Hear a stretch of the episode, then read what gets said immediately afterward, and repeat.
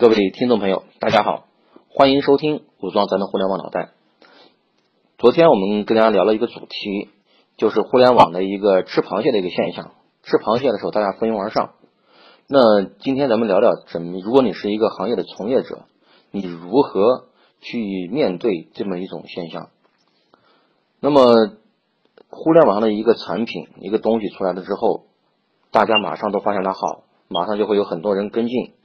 那么这么的这样的一种现象呢，导致一个结果，结果就是如果你是一个你是第一个推出这个产品的人，市场上留给你的时间窗口大概也就最多也就六个月，你能领先领先于别人六个月的时间，那你在这段时间内应该干什么呢？你就应该采取快速推开的一个占领市场的一个策略，你要尽可能快占领尽可能多的市场，尽可能的把你这个竞争壁垒给建立起来。这是大家都都来蜂拥而上吃螃蟹导致的，你必须得应对的一种措施哈。那么，那么如果你不是第一家推出来这个的东西的人，你应该怎么办呢？那你要么就选择快速跟进，就是尽快缩短你的这个跟进的时间。比如说，人家以前他领先你六个月，你现在能不能通过自己某种方法让他只领先你三个月的时间？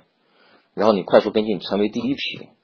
那么，所有的这些互联网领域的这些大佬们哈，要么他就是第一批进去的，虽然他不是第一个，那么他他就是第一批，只会诞生在这第一批里面，后第二、第三批队基本上好像都没有太多的太多的成功的可能性。所以说，你就要成为第一批跟进的，先买票上船，然后再去跟其他那些竞争对手 PK，然后尽量缩短他们对你的领先优势。很多人，我们稍微保守一点的人都会选择观望啊，看看是这个领域到底它是好还是坏，它到底它有没有机会。你这么一观望，得观望上半年吧，观望几个月之后就跟你没啥事儿了，就别再别再考虑这这这茬了哈。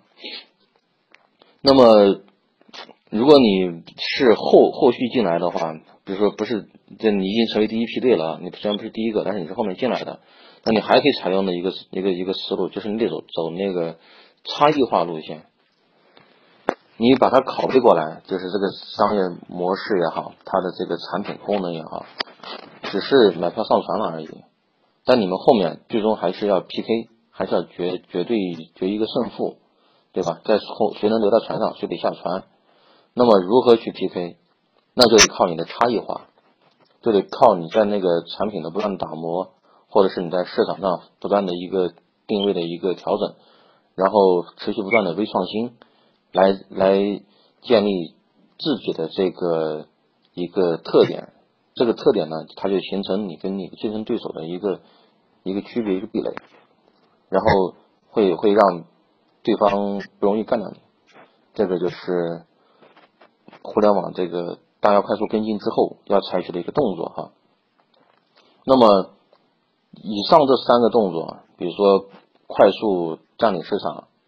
利用你的尽可能充分的利用你的领先期，然后快速跟进，对吧？然后先买票上船，不要观望，然后走差异化路线。第三个，这三个动作呢，只是基本的战略打法，就是说在在我们刚刚提到那种大家一蜂拥而上吃螃蟹的这种商业环境下，你的一个基本的一个打法。然而。具体情况还得具体分析，也并非所有的那个呃情况下都得用这种打法，因为要快打，你就得在短期内占领大量的市场，然后构建你的竞争壁垒。那么这个东西是要烧钱的，对这个资金的还有你的资源的损耗是特别大的。然后每个企业呢，它都会面临一个现金流的问题。这几年咱们。行业里面，因为现金流断裂而倒闭的公司已经非常多了，所以说也不是说一味的叫求快，在有些情况下，那么你不妨可以先先那个把你的产品推出来之后哈，先小范围的试试水，比如说就在你当地这个城市，或者是在更小的一个范围，你先试试水，看能不能你这个商业模式能不能跑得通，能不能实现现金回流。当你能实现现金回流，没有现金压力的时候，你这个你再去把它复制到其他地方，就是一种更稳扎稳打的一种做法。那这种做法，尤其是在当下哈，这个资本寒冬，就是大家融资不不是那么容易，烧钱没有那么疯狂的情况下，那采取了一种更妥当的一个战略。比如说像现在直播，很多直播呢，它一做出来，它其实都是可以产生这个现金收入的。那这种这种策略呢，是一种更为稳妥的策略。前面那种策略呢，是一种更为激进的一种闪电战的打法。对吧？这是稳扎稳打的打打法，这还得看大家自己所处的这个行业，所处的这个领域，